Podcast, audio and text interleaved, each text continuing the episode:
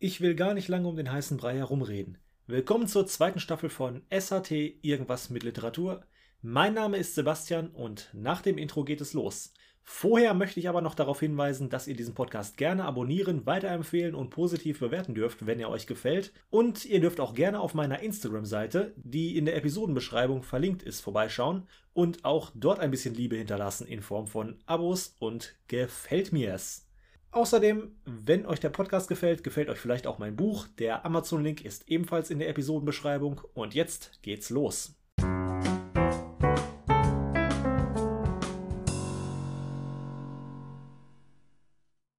Die Verfolgte. Sie musste sich zwingen, mit dem nervösen Fußwippen aufzuhören. Stattdessen begann sie nun, auf ihrer Unterlippe zu kauen. Es war einer der seltenen Momente, in denen sich die 24-Jährige wünschte, Raucherin zu sein. Dann hätte sie jetzt eine ablenkende Beschäftigung gehabt. Ungeduldig blickte sie die Straße entlang, doch niemand war weit und breit zu sehen. Nur einige Taxifahrer, die sich in einiger Entfernung neben ihren Fahrzeugen unterhielten. Ein Lautsprecher knackte. Dann verkündete eine gedämpfte Stimme einen einfahrenden Zug. Kurz darauf hörte sie das schrille Quietschen verrosteter Eisenbahnbremsen. Vermutlich hielt die zuvor angekündigte Regionalbahn am Hauptbahnhof. Sie hätte sich nur umdrehen müssen, um nachzusehen, doch es interessierte sie nicht. Leichter Nieselregen setzte ein. Die Bank am Busbahnhof, auf der sie saß und wartete, war nicht überdacht. Sie blickte noch einmal die Straße entlang, doch ihr Bus war immer noch nicht zu sehen. Dafür aber eine schwarze Limousine, die in knapp 100 Metern Entfernung am Straßenrand angehalten hatte. Sie beobachtete das Auto und hatte das Gefühl, aus dem Auto heraus ebenfalls beobachtet zu werden. Allmählich wurden ihre Haare feucht. Der Fernbus hatte nun schon zehn Minuten Verspätung. Ihre Anspannung stieg weiter. Dann endlich tauchte am Ende der Straße ein Bus auf. Das Surren der Gleise hinter ihr verkündete die Abfahrt der Regionalbahn. Eine Taxe fuhr los und endlich kam der Fernbus 15 an der Haltestelle zum Stehen. Die dunkle Limousine parkte noch immer am Straßenrand. Sie stand auf, wischte sich den Regen von der Stirn und ging zum Bus. Als sie ihn betrat, flammten die Scheinwerfer der Limousine auf. Sie hatte sich also nicht geirrt. Er war es tatsächlich und nun folgte er ihr. Die vorderen zwei Reihen des Fernbusses waren voll besetzt und in den vier Reihen dahinter saß jeweils eine Person. Der hintere Teil des Busses war komplett leer. Sie setzte sich in die letzte Reihe und blickte durch die Heckscheibe. Der Bus fuhr los und die schwarze Limousine folgte ihm aus der Stadt über die Landstraße und schließlich auf die Autobahn. Im strömenden Regen und bei einsetzender Dämmerung setzte der Fahrer den Blinker und steuerte einen kleinen Parkplatz am Rande der Autobahn an. Sie blickte durch die Heckscheibe und sah die dunkle Limousine ebenfalls von der Bahn abfahren. Jetzt war der Moment zu handeln gekommen. Sie musste eine Entscheidung treffen. Ein kurzer Griff in ihre Handtasche, dann zog sie einen kleinen weißen Umschlag hervor und steckte ihn unter ihren Sitz. Der Bus hielt und mit quietschenden Reifen kam der Wagen der Verfolger neben der vorderen Tür zum Stehen. Drei grimmig schauende Männer mit breiter Statur stiegen aus und klopften an die Scheibe des Busses. Leicht zögernd öffnete der Fahrer. Der erste stieg in den Bus und sagte laut Bleiben Sie ruhig auf Ihren Plätzen sitzen. Ein Mann im mittleren Teil des Busses stand trotzdem auf und griff nach seinem auf der anderen Seite des Ganges auf einem Sitz liegenden Rucksack. In Sekundenbruchteilen zog der Grimmige eine Waffe und zielte auf den Herrn mit Rucksack. Ich sagte, niemand bewegt sich. Zitternd ließ der Mann seinen Rucksack fallen und setzte sich mit erhobenen Händen wieder auf seinen Platz. Die Anspannung im Bus war mit Händen zu greifen. Niemand bewegte sich oder traute sich, etwas zu sagen. Nur der Mann mit der Waffe ließ angespannt den Blick kreisen. Ein zweiter betrat, ebenfalls mit gezogener Waffe, den Bus. Der erste hatte seinen Blick nun auf das Mädchen in der letzten Reihe gerichtet. Wo ist er? Ihre Finger zitterten und auch ihr Fuß wippte nervös auf und ab. Dennoch versuchte sie, so ruhig und gelassen wie möglich zu klingen, als sie fragte: Wen meinen Sie? Lass den Scheiß, Christine. Du weißt genau, wen ich meine. Also, wo ist er? Christine zuckte mit den Schultern und blickte sich demonstrativ um. Doch da saß niemand außer ihr. Na gut, alle Mann aussteigen. Na los, raus aus dem Bus. Nach und nach erhoben sich die verängstigten Busreisenden und verließen langsam, zum Teil mit wackeligen Knien, den Bus. Auch Christine schickte sich an, den Bus zu verlassen. Du nicht. Bleib schön, wo du bist. Und die Hände so, dass ich sie sehen kann. Nur die beiden Bewaffneten und die junge Dame blieben in dem Bus zurück. Darüber. sagte der Grimmige und deutete mit seiner Waffe auf einen Platz zwei Reihen weiter vorne im Bus.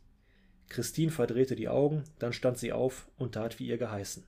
Bevor sie sich setzen konnte, sagte er Stopp. Hände hoch. Der zweite kam und tastete sie gründlich ab. Er durchsuchte auch ihre Taschen und ihre Handtasche. Nachdem er nichts gefunden hatte, blickte er seinen Kollegen an, und dieser nickte ihr zu und bedeutete ihr, sich zu setzen. Nun richtete der zweite Mann seine Waffe auf sie, und der Wortführer ging zu ihrem bisherigen Platz in der letzten Reihe. Er sah sich um und zog den von Christine versteckten Brief unter ihrem Sitz hervor. Achtlos riss er den Umschlag auf und nahm einen kurzen Brief heraus. Nur ein Blatt cremeweißes Papier, beschriftet mit hellblauer Tinte in feinen Linien. Mein liebes Gänseblümchen, heute musste ich wieder an dich denken. Erinnerst du dich noch an deinen 15. Geburtstag? Mir ist dieser Tag noch gut in Erinnerung. Unser Picknick unter der alten Linde. Du warst so fröhlich an diesem Tag. Leider musste ich schon früh am Nachmittag wieder fahren. Die Arbeit war mir damals so wichtig. Doch schon als ich abends im Waldhotel ankam, bereute ich es und wünschte, bei euch in Rosenheim geblieben zu sein. Ich hoffe, eines Tages werden wir wieder zusammen picknicken. Sein Blick ging von dem Brief rüber zu Christine, die auf dem Platz saß, den er ihr zugewiesen hatte. Stumme Tränen rannen über ihre Wangen. Sein Mundwinkel zuckte kurz nach oben. Er hatte, was er wollte. Er steckte seine Waffe weg, nahm sein Telefon und rief jemand an. Steiner hier. Er ist im Waldhotel Rosenheim. Schickt schon mal ein Team, wir kommen dahin. Sein Kollege steckte ebenfalls die Waffe weg und trat aus dem Bus zurück auf den Parkplatz. Der Regen hatte aufgehört. Der Grimmige baute sich direkt vor Christine auf, beugte sich unangenehm nah zu ihr vor und sagte Jetzt haben wir ihn. Ihr habt euch wohl für besonders schlau gehalten, aber merkt ihr eins, wir sind die verdammt nochmal Besten und uns verarscht keiner. Als Antwort bekam er nur ein leises Schluchzen. Mit der Spur eines Lächelns auf dem ernsten Gesicht verließ er den Bus. Alle wieder einsteigen. Schöne Fahrt und entschuldigen Sie die Störung. Er setzte sich ans Steuer der dunklen Limousine, und mit abermals quietschenden Reifen fuhren die drei Männer davon. Die Reisegruppe sah sich verwundert an. Der Busfahrer war schließlich der Erste, der sich in Bewegung setzte und zurück in seinen Bus stieg. Die Fahrgäste folgten ihm. Christine stand mit verlaufenem Make-up und hängenden Schultern mitten im Gang. Langsam ging sie auf einen älteren Herrn zu, der in Reihe 5 auf dem Fensterplatz saß. Zittrig sprach sie ihn an. Entschuldigung, ich möchte da hinten nicht weiter alleine sein. Darf ich mich zu Ihnen setzen? Der ältere Herr nickte aufmunternd, rückte seine auf dem Sitz liegende Strickjacke zurecht und ließ Christine den Platz neben sich einnehmen. Der Fahrer ließ den Motor an und fuhr vom Parkplatz wieder auf die Autobahn. Christine wischte sich die Tränen weg. Langsam ließ auch ihr Zittern nach. Was ist denn passiert, meine Kleine? fragte der ältere Herr. Christine antwortete nicht. Sie schüttelte nur den Kopf und begann, auf ihrem Sitz hin und her zu rutschen. Ihre Hand vergrub sich in der Ritze zwischen den Sitzen. Wie nebenbei tastete sie unter dem Sitz ihres Nachbarn den Stoff ab. Dann hielt sie in der Bewegung inne. Ihre Fingerspitzen waren an einen Umschlag gestoßen. Ein Kuvert in A6-Format. Sie riss den Umschlag unter dem Sitz weg und faltete ihn so klein sie konnte. Dann zog sie ihre Hand mit dem Umschlag aus der Ritze und ließ das Papier in ihrer Hosentasche verschwinden. Sie bedankte sich bei dem älteren Herrn, dass sie sich hatte zu ihm setzen dürfen, und erklärte, sich jetzt wieder so weit beruhigt zu haben, dass sie sich wieder alleine nach hinten setzen wollte. Sie stand auf, ging zu ihrem ursprünglichen Platz und nahm den Umschlag wieder hervor. Darin waren zwei Blätter, beschriftet mit hellblauer Tinte in feinen Linien. Meine liebe Tochter, ich hoffe, unseren Freunden vom BKA gefällt es in Rosenheim. Die Planungen schreiten gut voran. Ich denke, dass wir in spätestens sechs Wochen bereit sein werden, mit Phase 3 zu beginnen. Halte dich also bereit für deinen Einsatz.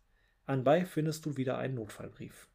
Die nächste Nachricht bekommst du in genau einem Monat. Die 17.30 Uhr Vorstellung in Saal 8. Du weißt, welcher Platz. Christine faltete den Brief zusammen und steckte ihn wieder in ihre Hosentasche.